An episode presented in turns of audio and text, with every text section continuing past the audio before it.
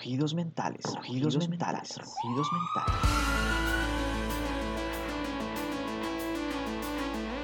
Todos tenemos un momento en la vida donde nos llega una epifanía, un pensamiento, una idea, una inspiración. Ese impulso para hacer algo yo lo llamo rugido, rugido mental. Siempre he pensado que cada persona tiene algo que aportar al mundo, una historia, un momento, un recuerdo que contar ya sea para divertirnos, inspirarnos o simplemente para pasar el tiempo. Yo soy Omar González y les doy la bienvenida a Rugidos Mentales, un podcast donde hablo con amigos y conocidos sobre sus experiencias de vida, sus proyectos, sus pensamientos y mucho más. Un podcast para pasar el tiempo, un podcast de rugido mental.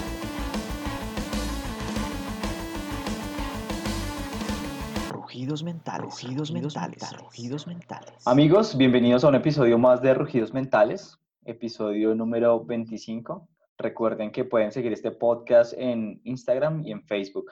Lo encuentran como Rugidos Mentales. Hoy tengo el gusto de presentarles a Claudia Cardona, madre de Zona Paranormal, un programa en Facebook e Instagram donde se habla de temas paranormales, muy conocido y querido en la ciudad de Manizales. Claudia, bienvenida a Rugidos Mentales. Hola Omar, gracias por la invitación. Estamos por finalizar octubre, exactamente en tres días será 31, una fecha donde se celebra Halloween, una fiesta de origen pagano que se convirtió en un día de celebración internacional donde niños se disfrazan y salen a pedir dulces y adultos también como excusa para acompañar a sus hijos o para salir de fiesta. Este 2020 nos opaca la celebración debido al COVID, pero seguro muchos niños se van a seguir disfrazando en casa. Hay dos miradas respecto a esta celebración, ¿no? La primera es de aquellos que dicen que es una fecha sana para simplemente coger como un disfraz y salir. Y otra que indica que hay una ignorancia respecto al tema de fondo, en el que, por ejemplo, la Iglesia Católica y Cristiana lo considera como un festejo ligado al ocultismo y prácticas satánicas. ¿Tú qué piensas de Halloween? Bueno, yo creo que todo depende del ojo con que se mire, ¿no? Si vamos a profundizar en la historia, pues nos tendríamos que dirigir a tiempos muy remotos, obviamente en el que se hablaba muchísimo más de brujería, de las brujas de Salem y todo este cuento, pero vuelvo y te digo, va en conceptos, igual que los temas que manejamos a nivel paranormal, yo creo que eso depende también del ojo con que se mire. Yo soy siempre muy reiterativa en decir que la maldad radica en intencionalidad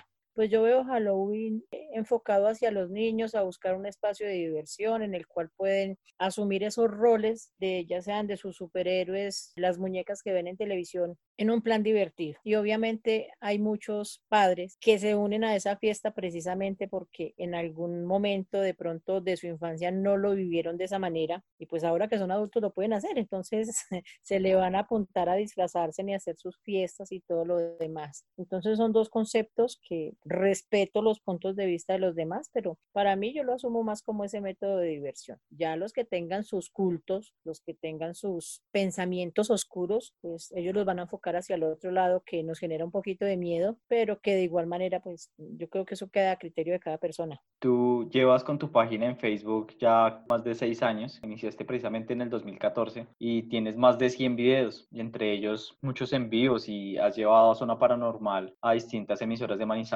yo quiero saber de dónde nace ese interés tuyo por estos temas de paranormales y por qué. A ver, Omar, yo creo que eso es un tema que genera mucha curiosidad, no solamente en mí, en todos los seres humanos, sino que son temas que generan todavía mucho tabú. Yo considero que todos los seres humanos tenemos capacidades maravillosas y los enfocamos en bueno o malo. Y adicional a eso los desarrollamos en unos más que en otros, obviamente, pero todos tenemos esas capacidades de intuición, de, de percepción, a veces de sueños con clarividencia. Es una cantidad de cosas que uno se puede encontrar en el camino, pero nos daba miedo o nos da miedo en algún momento expresarlo porque nos pueden tildar de locos, ¿no? Entonces, yo creo que la inquietud ha estado desde muy niña porque desde muy niña tenía la capacidad de ver el plano espiritual. Pero si yo lo hablaba en mi casa, la niña se enloqueció y nos va a tocar llevarla al psicólogo, que no la traten y, mandarme medicamentos. Entonces eso conlleva a que uno se quede callado. Llega un momento en el que ya soy una persona adulta y de alguna manera el don se despertó cuando tenía 20 años y fue como un baldado de agua fría. Fue entender de que sí tenía capacidades, de que no tenía por qué ocultarlas, de que lo podía expresar sin temor y sobre todo teniendo confianza en lo que estaba sintiendo. Entonces, todo va como encaminado desde muy niña a tener la inquietud, a querer conocer, a querer saber, pero llega un momento en el que manejo como cierto estancamiento y digo yo no, no, no sirvo para eso, eso no es lo mío, y unos años después me dan ese baldado de agua fría como quien dice, venga, usted dice que no, pero sí, explore, aprenda, analice y a partir de ese momento yo creo que me monté en la vaca loca de empezar a decir unas cuantas cosas a la gente sin que tuviera que preguntar nada. Y a partir de ahí ya en estos momentos llevo 30 años, 30 años viviendo esa vaca loca, viviendo esas experiencias, aprendiendo cada día, y compartiéndola con mucha gente. Tú decías que, digamos que tenías como esas ciertas percepciones que obviamente tú lo decías muy bien, ¿no? De niño quizás si uno va y le cuenta a los papás o algo como, venga, ¿qué le está pasando, no? Pero ya cuando tuviste la, digamos, como racional y que empezaste como a decir, oh, si tengo este tipo de percepciones, por ejemplo, ¿qué tipo de, de percepciones tú veías o sentías o cuáles son esas cualidades que tú tienes? Como te digo, cuando era niña tenía esa capacidad de ver el plano espiritual, lo que llamamos ver los fantasmas, ¿no? Sin exagerarte, tipo el sexto sentido. No tan dramática como el niño de la película, pero sí podía verlos, podía eh, sentir esa presencia. Pero cuando ya, digamos, tengo ese despertar, eh, empiezo a tener muchas otras capacidades, como de sentir la energía de la persona, los estados de ánimo, situaciones que de pronto estuviera viviendo en ese momento. Y es donde empieza como ese autoconocimiento porque no he tenido asesoramiento con nadie. O sea, nadie me ha explicado, ni nadie me ha indicado, no he tenido como un guía para decir, si está sintiendo esto, manéjelo de esta manera. No, a mí me tocó el aprendizaje sola. Un aprendizaje autodidacta. Me tocó totalmente y pues la otra parte es que no ha sido por ni por libros, ni por películas, ni por videos, ni por nada. O sea, ha sido algo que se ha ido generando solo. Y en estos momentos, si voy a hacerte un planteamiento, de lo que ha sido estos 30 años de proceso. Son 30 años en los que con el solo hecho de tener en contacto con una persona, así sea por una foto, telefónico, por chat, necesito solamente un contacto, yo soy la que cuenta la historia de la persona, yo no pregunto nada. Entonces yo le digo a la gente es como si por ese momento yo me metiera dentro de ella y hablara a través de mí todo lo que pasa en su vida. Entonces, le puedo hablar de su familia, le puedo hablar de su relación, de su situación laboral, de todo. O sea, literal me meto al rancho. Yo soy muy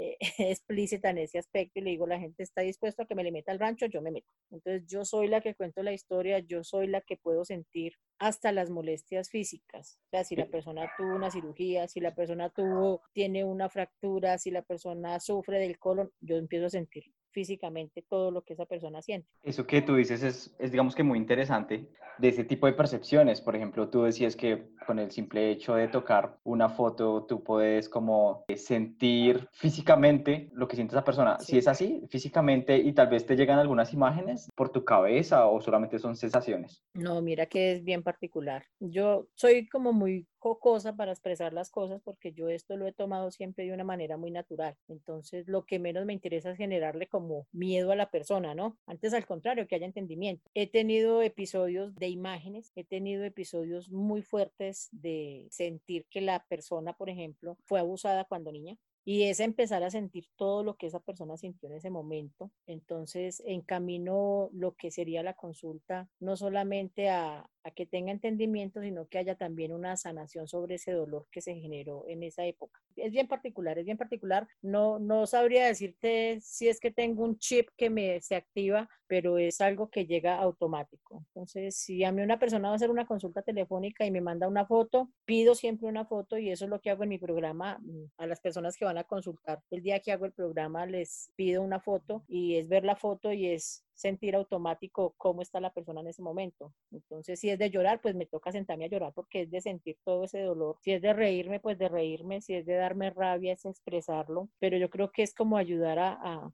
que las personas afloren esos sentimientos que tienen allá guardados. igual pasa con la parte física. Me tocó aprender que lo que siento en ese momento no es mío y yo le digo, ahorita que usted se vaya o que corte la llamada, usted se queda con sus dolores. A mí me deja los míos, yo tengo los propios.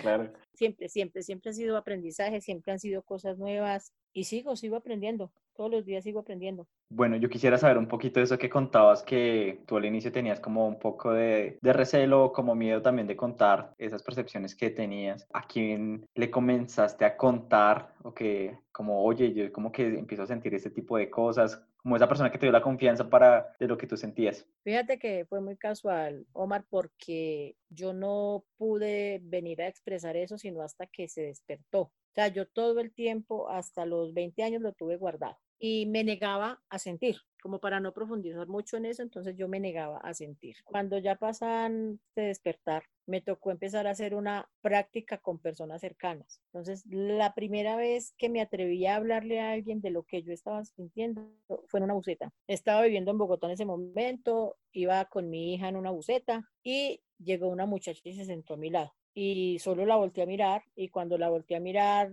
sentí, sentí de todo. Le sentí la tristeza, le sentí el sentimiento que tenía encontrado en esos momentos, le sentí ruptura, y pues muy disimuladamente dije yo, bueno, tengo que aprender qué es lo que está pasando y tengo que empezar a entenderlo. Le pregunté la hora como para generar una conversación y me contestó. Entonces yo empecé como a hablarle del clima y no sé qué, y como a bregar a metérmele. La chica muy amable empezó a hablar conmigo y ya me le tiré al ruedo, digo yo, le dije yo, ven, ¿te puedo hacer una pregunta? me dijo, sí, claro. Le dije yo, ven, es que estoy sintiendo unas cosas y eso no es mío yo quiero saber si eso es tuyo. Y ya quedó como mirándome como, venga, y esta loca que...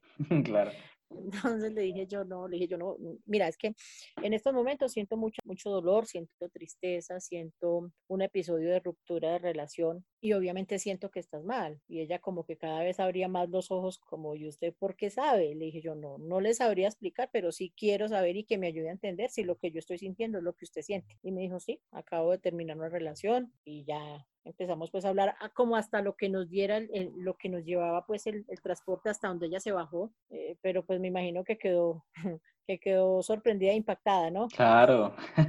Esa fue como la, la, primera experiencia que tuve en la cual me atreví a hablarle a alguien. Ya luego empecé con personas cercanas, entonces me volví amiga de la muchacha del chance que estaba en la esquina donde yo vivía y un día llegué y el impacto fue también así como de choque. Le dije, yo ven, te pasó esto y esto y sí, ah, bueno. Entonces empecé a entender de que tenía esa capacidad de percepción y que tenía que empezar a enfocarlo, tenía que empezar a manejarlo porque inicialmente el sentir esa descarga energética de alguien me empezó a enfermar, me tiraba a la cama literal. Y ahí fue donde empezó ese autoconocimiento y autoaprendizaje de cómo manejar ese, ese entorno energético que me rodeaba. En ese autoaprendizaje, tú empezaste también como a indagar un poquito de pronto en, internet, libros, bueno, sí, obviamente empecé, empecé como, como ya querer conocer un poquito más para poder entender. Entonces empecé a leer diferentes libros de metafísica, empecé a mirar el entendimiento que podía tener, por ejemplo, hacia las cartas, hacia el naipe he adquirido durante todo este tiempo muchos mazos de cartas, he tenido mazos de ángeles, tarot, pero siempre el preferido ha sido el naipe, el naipe español. Me parece que el naipe español nos abre, nos amplía el panorama hacia las cosas que uno de pronto esté desarrollando en esos momentos y hacia futuro. Entonces, desde que empecé a, entender el, el naipe, comprendí que es un método de advertencia. Entonces, nos da la posibilidad de adelantarnos un poquito a los acontecimientos y de cancelarlos o motivarlos, teniendo siempre en cuenta de que, de que cada ser humano es dueño de su propio destino. Yo solamente le digo qué puede hacer, pero la decisión final la toma él. Antes de, de pronto indagar en unos temas paranormales que quiero que hablemos, sí me gustaría que eh, me contaras un poco de, bueno, tú empezaste con este a sentir estas percepciones, aceptarlas, a estudiar un poco en el tema, pero decidiste también llevarlo a las redes sociales, como a trasladarlo también para que otra gente apoyar y ayudar a otra gente. ¿Cómo decides hacer eso y cómo arrancaste? Bueno, ya pues más o menos son seis años, tomé como la decisión de querer como trascender un poquito, no quedarme ahí en las consultas en mi casa, sino que muchas personas también conocieran un poco del tema y lo vieran de la manera adecuada como se debe ver, porque tengo mucha clientela que tienen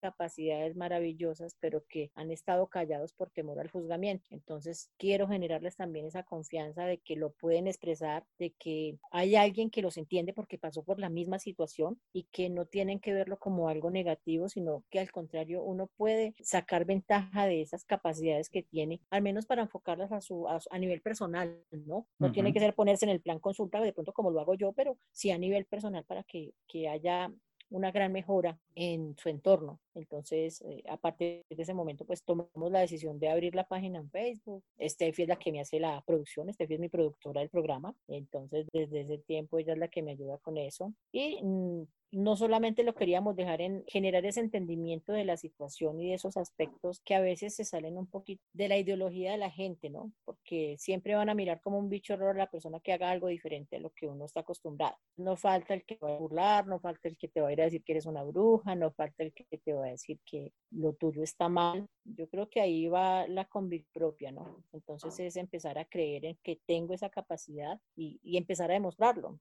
Eh, entonces ahí nació Zona Paranormal y también nos empezamos a enfocar muchísimo en lo que eran exploraciones urbanas. Ese es un tema bien interesante. Hemos tenido de todas las experiencias. Pues ahí están los videos. Tengo el video de, de, los niños dulces. No sé si lo viste. Ese sí, sí, sí lo vi. Antes de ir allá que lo vamos a tocar, porque zona paranormal. ¿De quién fue la idea de ponerle zona paranormal? Yo, ¿Te apareció el nombre como zona paranormal y le vamos a poner así o indagaste varios nombres? no, de entrada me gustó zona paranormal. Tenía, tengo un amigo que, que tan pronto le dije zona paranormal, ya lo tomó por el otro lado, entonces empezó con las bromas de que sí, que no, bueno, pero ya con las bromas referente a lo paranormal, ¿no? Entonces le dije yo, no, no me interesa, no me interesa, me gusta el espacio porque son cosas paranormales de lo que voy a enfocarme y obviamente va a ser una zona en la que se va a poder hablar de ese tema. Entonces, al final de cuentas dije, me gusta y así lo voy a dejar, así te burles y así resulta quien más se burle del, nombre, pero yo creo que no, es algo que está como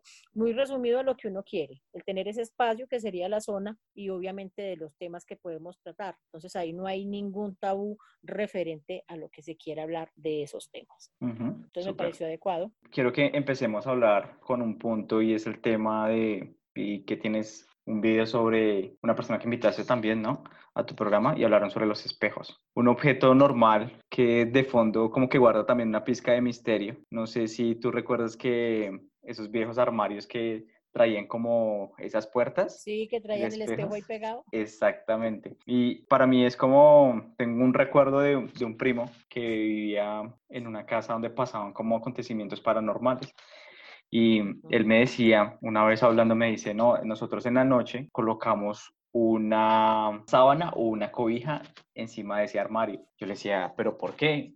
Me decía, no, lo que pasa es que mi niño, el hijo de él, cuando pues nos vamos a dormir y está todo ya oscuro, él dice que ve a una persona. Entonces me pareció súper curioso ese tema de, los espejos, como ese misterio, ¿no? Tú que, por ejemplo, ¿qué piensas de los espejos y qué, qué, qué sabes sobre eso? Los espejos desde la antigüedad se han utilizado como portales. Entonces, al, al utilizarse como portales, generan ese ingreso de ese plano a este o de este a, el plano pues del espejo. Por evidencias de muchas personas que han consultado, eh, han tenido episodios con espejos. Ejemplo, me llama alguien y me dice, mira, tengo un problema con el espejo que tengo atrás de la puerta de mi cuarto. Estaba el domingo viéndome una película y estaba con mi esposo viéndome una película y sentimos que alguien miró del espejo. Y lo particular es que cuando volteamos a mirar, la puerta estaba cerrada y había una cabeza saliendo del espejo mirándonos. Imagínate el susto. Claro. Entonces,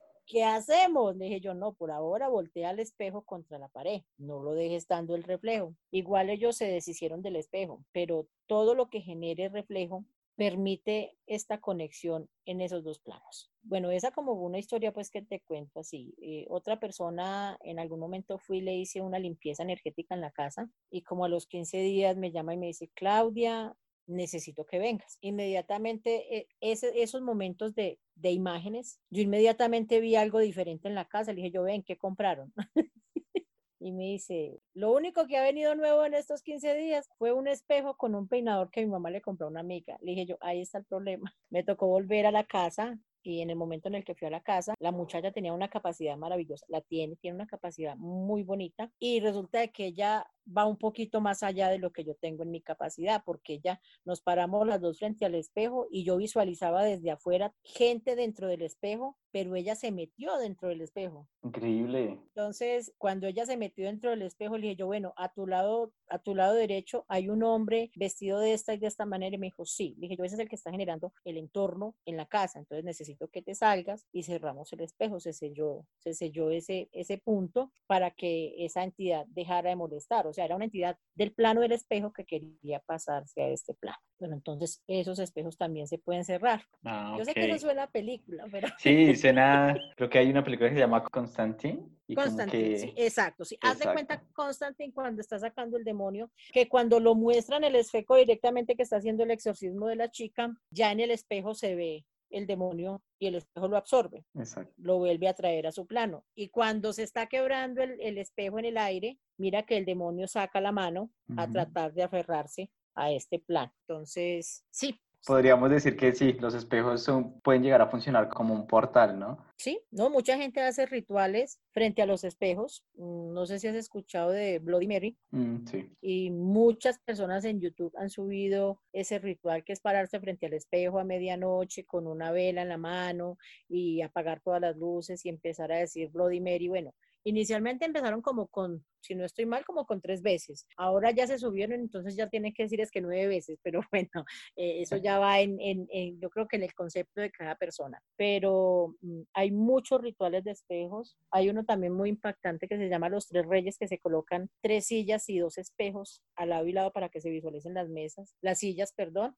Entonces, yo creo que esas, esa es la peor parte de todo, la curiosidad. Hay cosas que uno no debe buscar, hay cosas que uno no debe tocar, hay cosas que uno no debe experimentar. Entonces, yo todo lo que sea en este aspecto, siempre lo he visto con mucho respeto. Entonces, nunca he hecho una sesión con tabla Ouija, nunca he hecho una sesión de invocación. Y cuando voy a hacer, por ejemplo, las exploraciones, siempre lo hago con el total respeto. Obviamente pregunto porque a veces nos quedan las psicofonías cuando nos contestan, pero es muy diferente porque no estoy abriendo portales. El detalle de, de abrir un portal es que si tú no lo sabes cerrar, Sí, abierto. te Ujú. puedes generar un problema peor. Eso es lo que pasa precisamente por curiosidad. También hay un tema como que cada persona posee una energía invisible en el campo físico, ¿no? Es decir, que uno como que cada persona tiene como su propia energía, nadie la ve, pero es visible en el campo espiritual y energético, que son, por ejemplo, Sí. cosas que tú puedes percibir. Quisiera que me contaras un poco sobre qué son las energías exactamente y si uno, por ejemplo, podría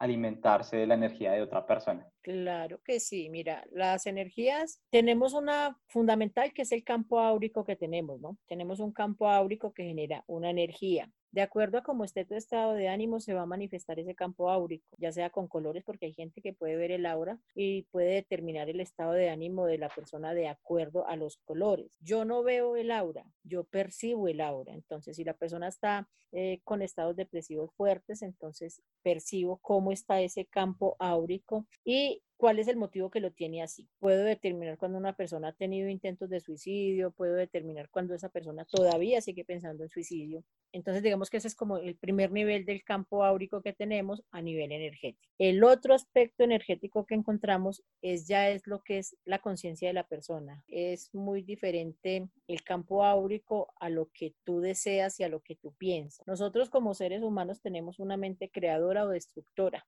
cuando tú tienes alguna situación que sea compleja, eh, pierdas un trabajo, termines una relación, nuestra mente cambia. Cuando nuestra mente cambia, también nos cambia nuestros pensamientos. Entonces, si se termina una relación y tú la enfocas hacia el aspecto de la, de la venganza, ¿cierto?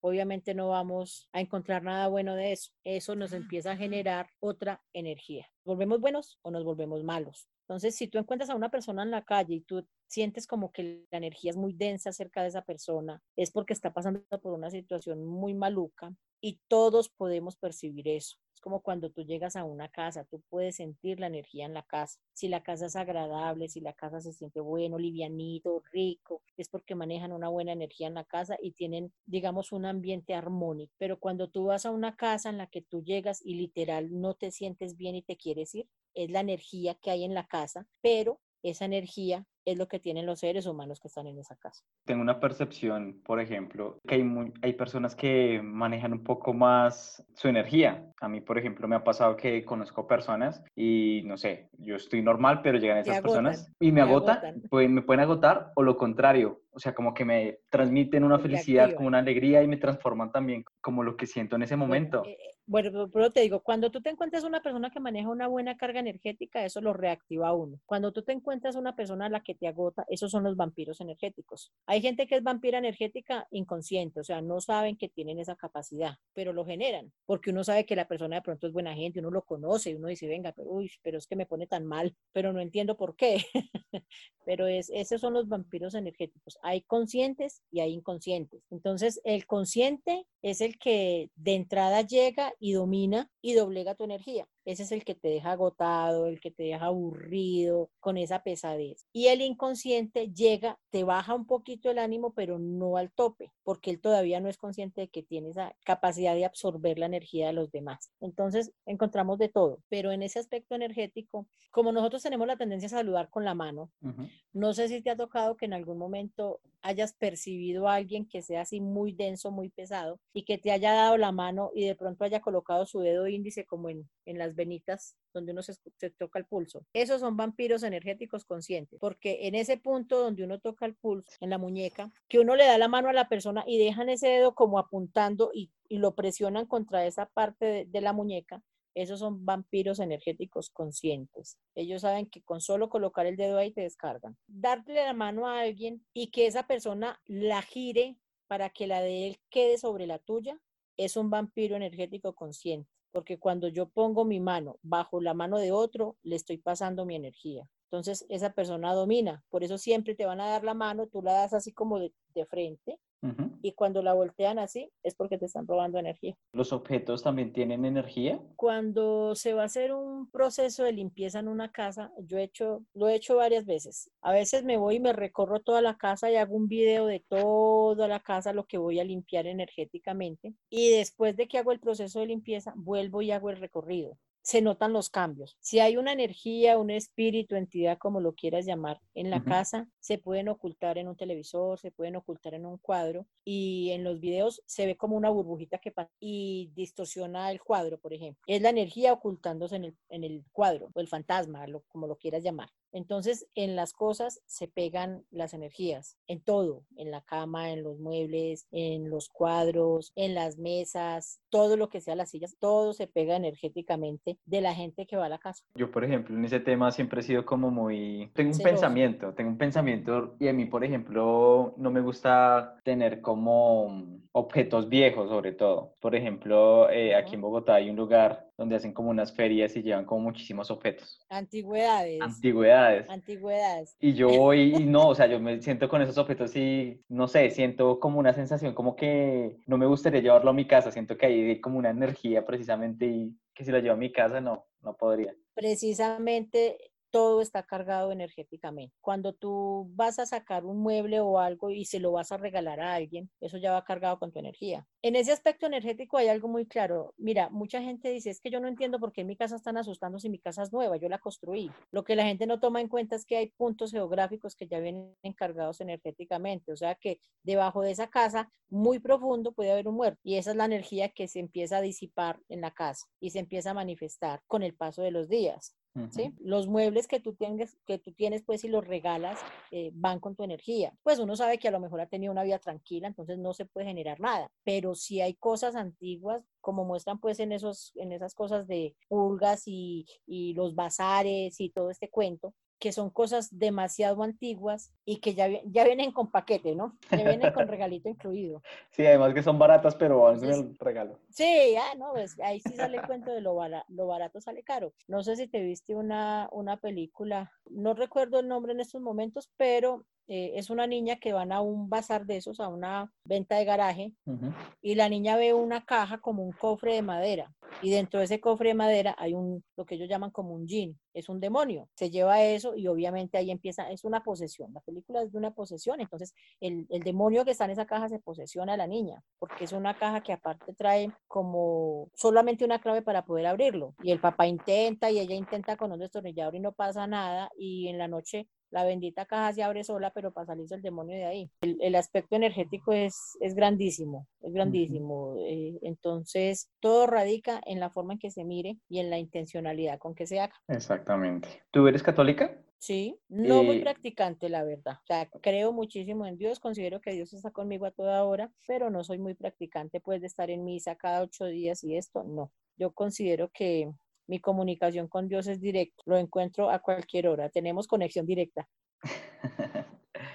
Te preguntaba lo de católica porque, bueno, hay distintos conceptos respecto a lo que pasa con las personas cuando mueren. Desde tu perspectiva, ¿qué pasa cuando una persona muere? esa persona trasciende, pasa a otro plano, no morimos definitivamente. Eh, es más, yo tuve una experiencia con la muerte. Yo vi el, el famoso túnel. Tuve una muerte por unos minutos, unos segundos sería, no creo que haya sido mucho, pero vi el, el famoso túnel, tuve esa experiencia pues no sé, yo creo que a mí lo que me ayudó en ese momento y en ese episodio fue haber sido consciente de lo que estaba pasando. Literal, me devolví. O sea, yo empecé a caminar y me vi caminando en un, en un espacio oscuro y llegué a un punto en el que empecé a ver el, el túnel, la luz. Sí. Seguí avanzando y cuando ya llegué muy cerca pues del túnel, empecé a ver gente que empezó a acercarse, pero no te podría decir que vi a mi mamá o que había algún otro familiar muerto, para nada. Yo solamente veía siluetas y llegó un momento en el que yo me paré y me quedé quieta y empecé como a rebobinar qué había pasado. Dije yo, venga, yo me voy a morir por esta bobada.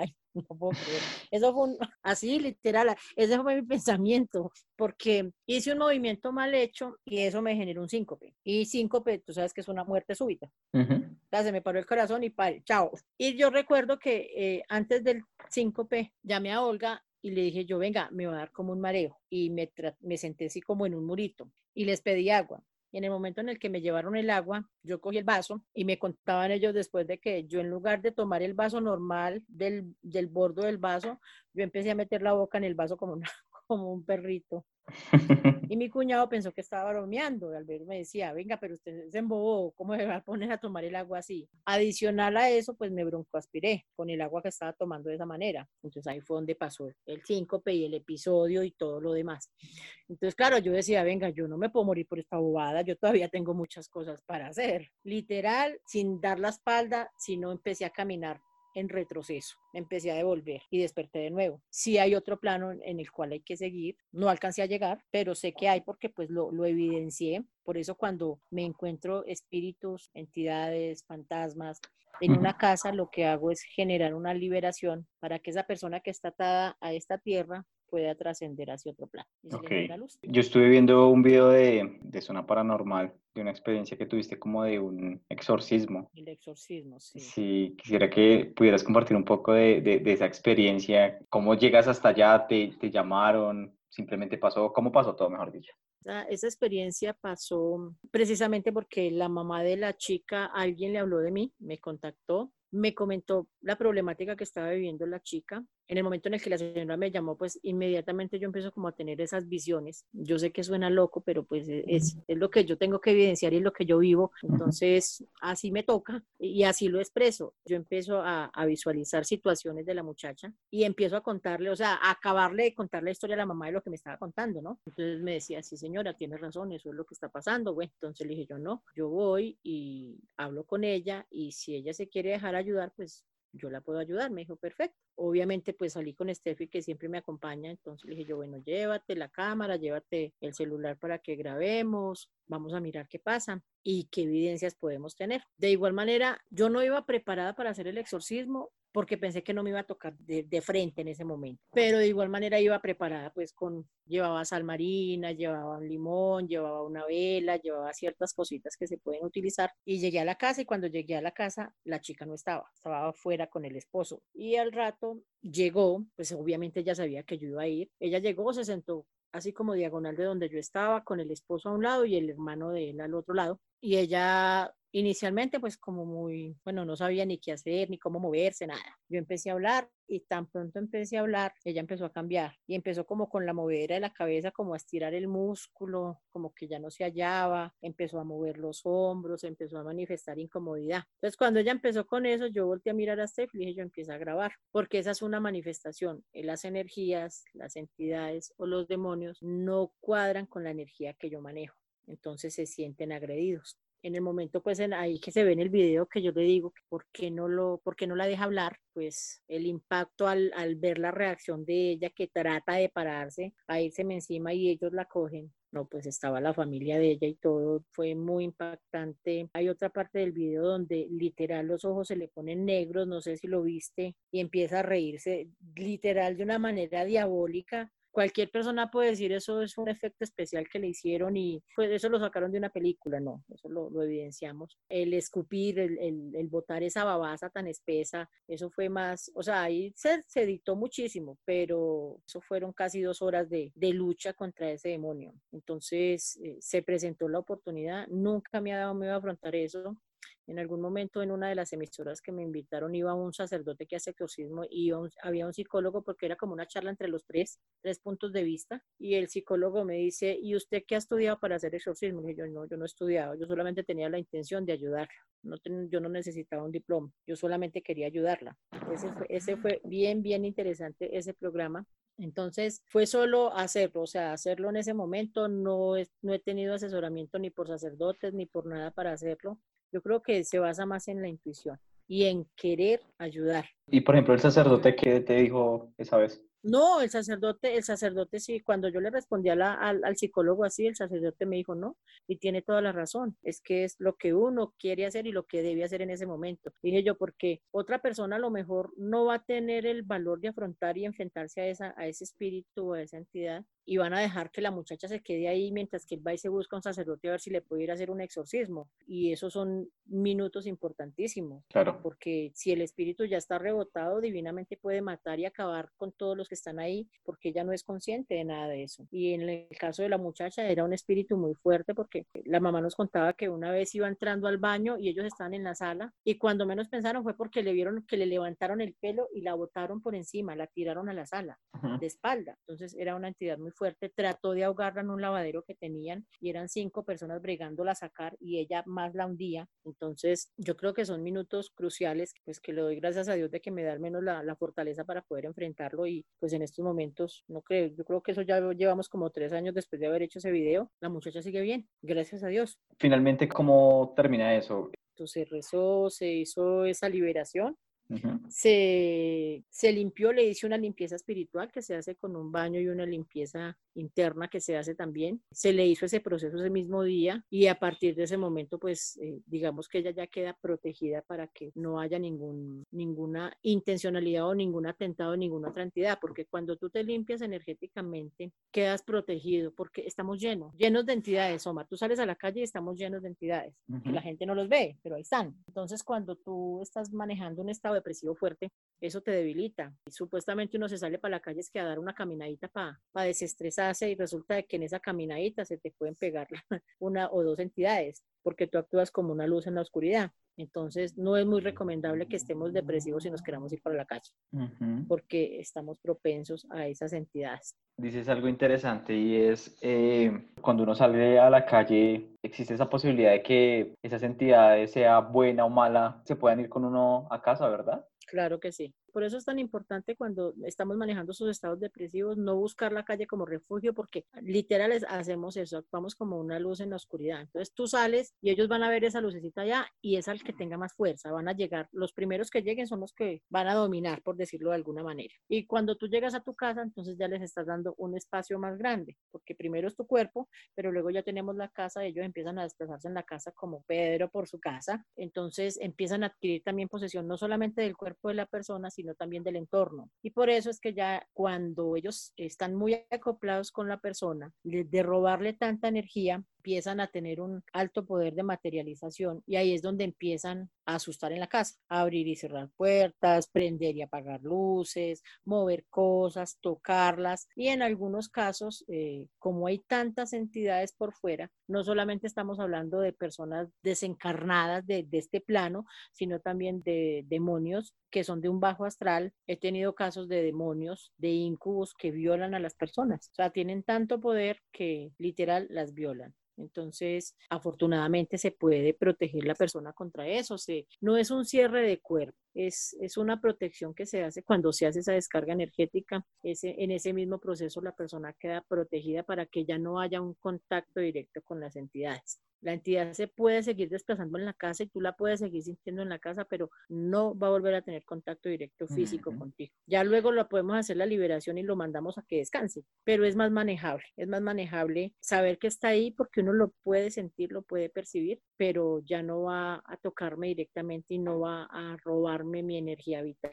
Eh, mira que hubo una parte mientras eh, tú hablabas que me dejó pensando y tú decías, por ejemplo, cuando hay una entidad que está dentro de una persona o está ya muy cerca de una persona. Yo, por ejemplo, una vez fui, bueno, he ido varias veces a esas misas que llaman de sanación y ah, sí.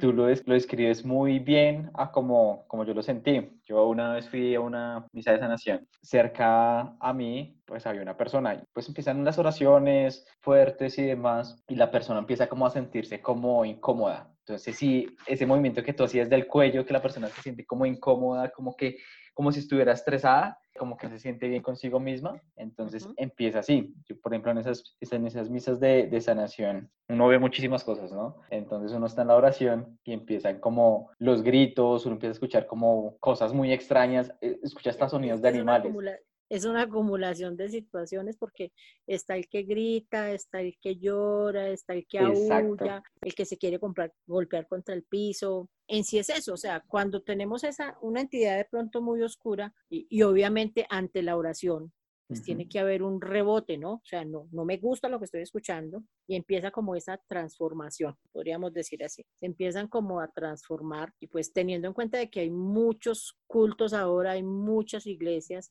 pues uno también es consciente de que muchas de esas cosas eh, pues son falsos porque le pagan a la gente para que vaya y convulsione allá.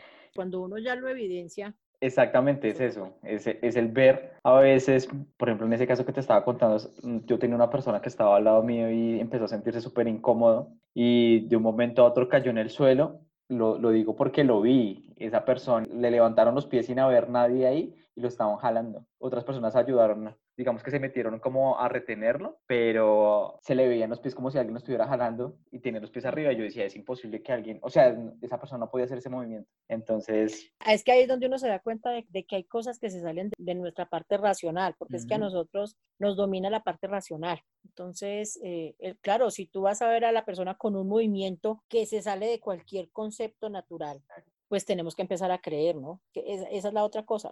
Yo soy consciente de que uno no debe creer en todo lo que se le dice, pero pues yo en estos 30 años he tenido muchas evidencias que me han demostrado de que sí debo de creer. Entonces, no es solamente ese exorcismo, yo creo que he tenido tres episodios de exorcismo con tres personas obviamente diferentes, partiendo de una de un niño de siete años. Y me tocó hacerle exorcismo al niño de siete años porque quería coger un cuchillo para ir a matar a la mamá. Y darme cuenta de que mientras que hablaba con el niño, el que lo había poseído era el esposo de la tía, que quería vengarse de la mamá porque había tratado de violarla y ella se había defendido. O sea, salió a relucir una cantidad de cosas que había en ese entorno familiar. Y, lo más particular era que el niño tenía pues un problema de dislexia, el niño no podía hablar literal, no podía hablar bien y escucharlo hablar con esa claridad de que era que quería castigarla, que porque se había defendido, pues no solamente fue impactante para mí porque yo ya conocía al niño, sino también para la mamá y para la tía, ¿no? Porque estábamos todos ahí. Claro, son cosas que se le salen a uno como de esa parte racional, que todos tenemos que buscar una excusa para todo. O sea, uno nunca va a dar credibilidad de algo sin antes buscarle una parte racional entre, digamos, esas cosas que uno utiliza como deliberación, son esas oraciones. Eh, yo, por ejemplo, hablando con amigos cuando, y no, no solamente con amigos, lo he escuchado también de otras personas, cuando tienen como una pesadilla, están en medio de la pesadilla y empieza a hacer como una oración. La común es como el Padre Nuestro, ¿no? Muchas veces hemos concordado en que cuando uno empieza a hacer como esa oración, empieza como a liberarse de la forma de soltarse de esa pesadilla o despertarse. Hay que tener en cuenta un factor, Omar. Tú estás hablando de pesadillas, pero también tenemos que hablar de la parálisis del sueño o que se te subió el muerto, porque son dos cosas diferentes. Cuando tú tienes una parálisis del sueño, tú estás podríamos decir que estás despierto, pero en una etapa en la que ya estás en reposo y sientes esa presión, o sea, es como si te paralizaran, porque tú tratas de abrir los ojos, tú tratas de moverte, tú tratas de levantarte, tú sientes que peleas, que pujas, de todo, y pues de verdad la mejor solución es empezar a rezar. Hay casos en los que tú empiezas a rezar y literal se te olvida el Padre Nuestro. Cuando la entidad es, digamos, oscura muy fuerte, a uno se le olvida rezar. Y uno tiene como que volver a empezar. Y llega un punto en el que uno dice, venga, se me olvidó no me acuerdo, y vuelve y empieza. Cuando empieza esa lucha interna de dominar, así sea para rezar el Padre Nuestro, tú estás mostrándole a esa entidad el poder de dominio que tienes y eso es lo que te permite que se te quite ese peso encima. Entonces, en esa nos centramos en la parálisis del sueño. Cuando tú estás soñando, que en algunas ocasiones nos soñamos que estamos en una casa, que peleamos con un demonio, con una bruja, con lo que sea, es diferente. Resulta de que lo que mucha gente no sabe es que cuando tú te sueñas en una casa peleando contra una entidad o un fantasma o un demonio, demonio o una bruja, eso es lo que tú estás haciendo en sueños, yendo a esa casa a liberarla. Es como si estuvieras haciendo un viaje a, ese lugar, ¿sí? estás haciendo el viaje a ese lugar, porque a mí me ha pasado muchas veces en que lo hago en sueños y a los meses llego a esa casa y entro a la casa y la reconozco y ya sé que estuve ahí, o sea, yo ya trabajo a distancia. Literal, trabajo a distancia, hago las cosas aquí, cuando ya llego está todo aplacado de eso sí, siempre muy agradecida con Dios que, que permite que cada que voy a hacer algún proceso, todo esté calmado, todo esté tranquilo no me han tocado cosas demasiado fuertes. Vi, por ejemplo, también comentarios de distintas personas agradeciéndote porque han visto aciertos tuyos leyéndoles las cartas. Tú, por ejemplo, ¿cómo te sientes cuando la gente te da como ese agradecimiento? La verdad, yo me siento bien porque digamos que esa es la forma de ellos mm, agradecer que fui asertiva en lo que se les dijo, de agradecer muchas personas, de verdad. Mucha gente me dice, si necesita historias de vida, yo se la doy. porque lo que hiciste me funcionó, porque lo que hiciste dio el resultado que necesitábamos, nos ayudaste en lo que necesitábamos en este momento, de llegar gente que de pronto me conoce hace mucho tiempo y tomar la decisión de asumir una consulta conmigo y, sentarse y escucharme en hablar y luego me decía es, es impresionante, no me imaginé que fuera así, no pensé que pudiera decirme tantas cosas de mi vida sin saber si no estamos, pues nunca hemos compartido. Literal es como si uno, como si yo viviera en la casa de la persona, porque me entero de todo. O sea, es entrar a todos los aspectos, a todos. Entonces, pues yo sé que hay unos que me toca cerrar la puerta porque no, no me voy a meter en la intimidad, pero sí, hasta allá puedo llegar. Entonces, eso le genera mucha risa. Y, y la otra es que, que lo tomo de una manera tan normal. Yo les digo a veces, no, no piensen que si me estoy riendo por este chiste que yo misma estoy echando es porque yo tome esto como burla. No, sino que yo quiero que ustedes vean esto de una manera más natural,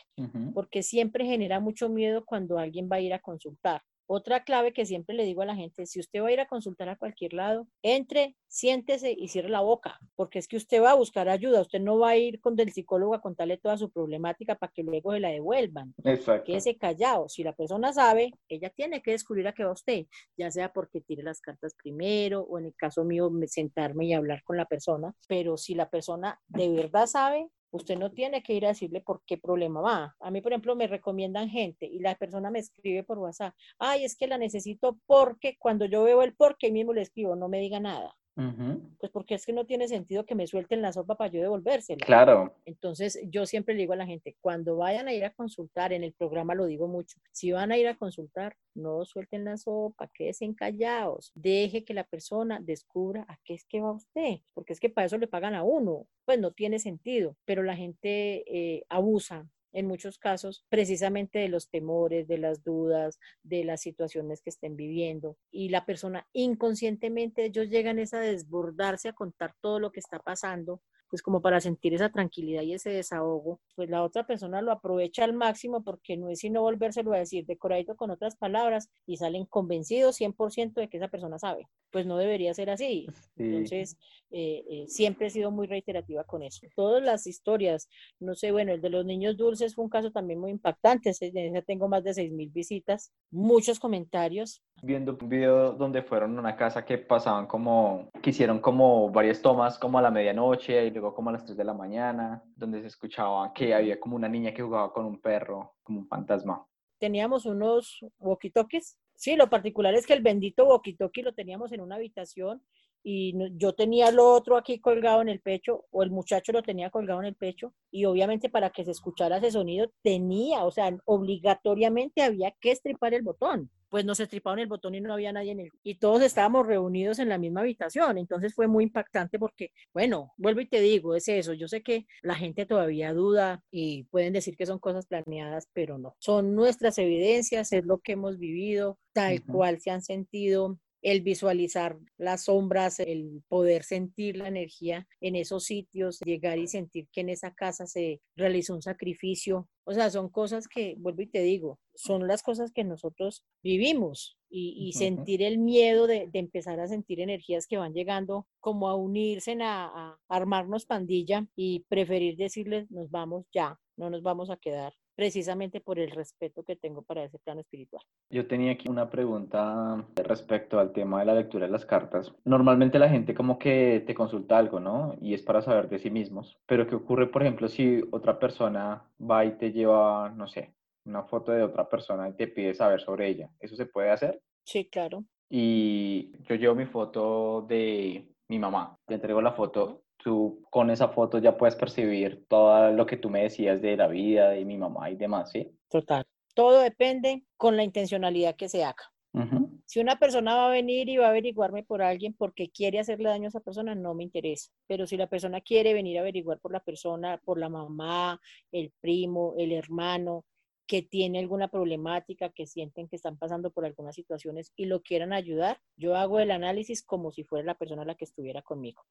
Y me le meto al rancho, literal. Entonces profundizo en todo el entorno de esa persona, siento los problemas físicos, o sea, todo normal, todo normal. O sea, sí se puede hacer por la persona que se requiera. Cuando tú vienes, por ejemplo, tú, Omar va a venir a una consulta conmigo, yo me siento primero en ti. Entonces yo empiezo a hablar de tu parte familiar, de tu temperamento, si hay alguna situación de niñez que esté muy marcada, es visualizar esas imágenes de esa infancia, de cosas específicas, porque tú sabes que hay niños que tienen, desde niños tienen la capacidad de ver el plano espiritual y los refugiamos en los famosos amigos imaginarios. Entonces visualizo si la persona tiene esa capacidad desde niño o si fue algo que se desarrolló después. Y en el medio de la consulta puedo sentir que hay alguien de tu familia que te tiene preocupado.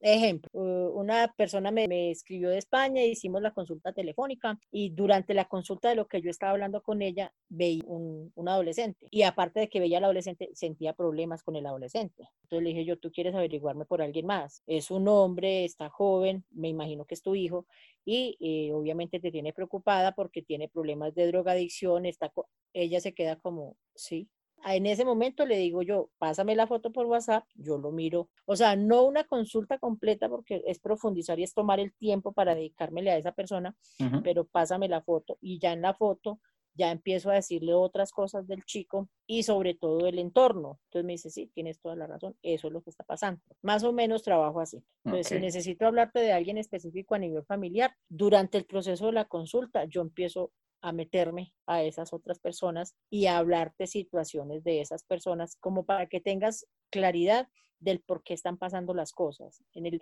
la situación del muchacho, obviamente, era una persona muy influenciable, Así se lo dije a la mamá, le dije yo, mira, es una persona influenciable, es una persona que por querer figurar está haciendo las embarradas solamente por estar en ese grupo, entonces necesita ayuda y necesita enfoque. Entonces me voy metiendo en todo el aspecto de la persona, siempre centrada en no enfocarme en los problemas, sino en buscar soluciones. Quisiera que me compartieras las redes sociales de Zona Paranormal, que recordaras cómo te pueden encontrar y también que me contaras qué se viene en este canal. Sé que sigues haciendo como esas consultas con las cartas y demás, eh, va a continuar y qué más se viene. Sí, claro, a ver, me pueden seguir en Instagram, Facebook y YouTube como Zona Paranormal. Tenemos el WhatsApp de Zona Paranormal, que es el 316-873-1116. Nos pueden consultar todos los miércoles a las 9 de la noche con la consulta de ángeles, que son consultas rápidas.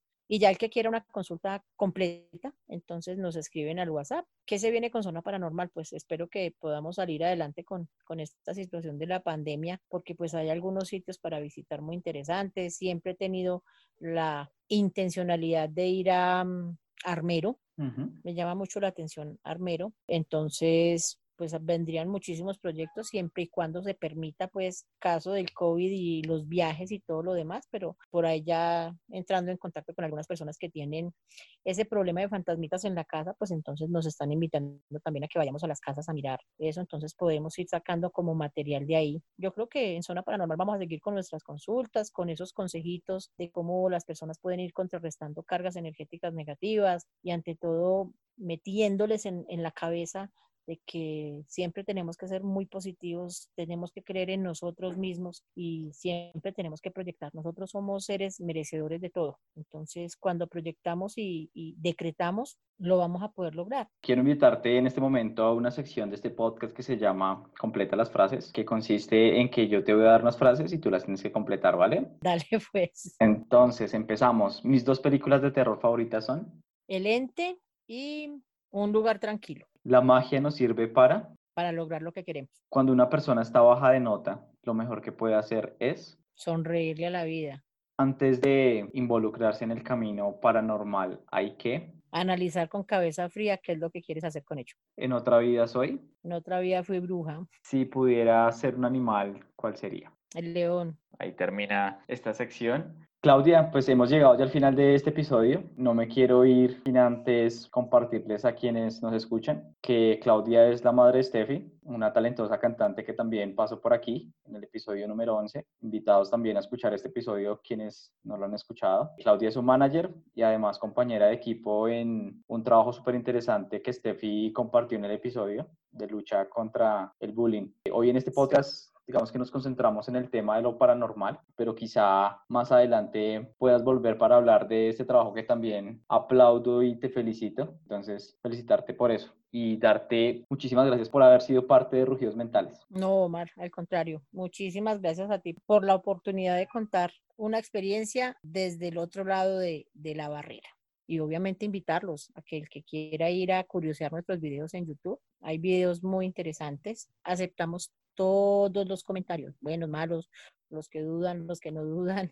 Para eso estamos. Súper amigos, entonces ahí quedan súper conectados con las redes sociales de Zona Paranormal. Claudia, recuérdanos también el número de WhatsApp que nos diste para si una persona está interesada en una consulta. Claro que sí, es el 316-873-1116. Listo, súper. Ahí queda, amigos. Para quienes quieren consultar y darse cuenta de todo lo que hemos venido hablando es totalmente real y quieran también como experimentar y, darse cuenta también de esto, pues súper invitados. Entonces, un abrazo Claudia y de nuevo gracias por haber sido parte de Rugios Mentales. Muchísimas gracias a ti. Amigos, gracias por escuchar este episodio. Los invito a dejar los comentarios en Instagram, en Facebook, a recomendar este podcast y como siempre les deseo muchos rugidos, mentales. Rugidos mentales.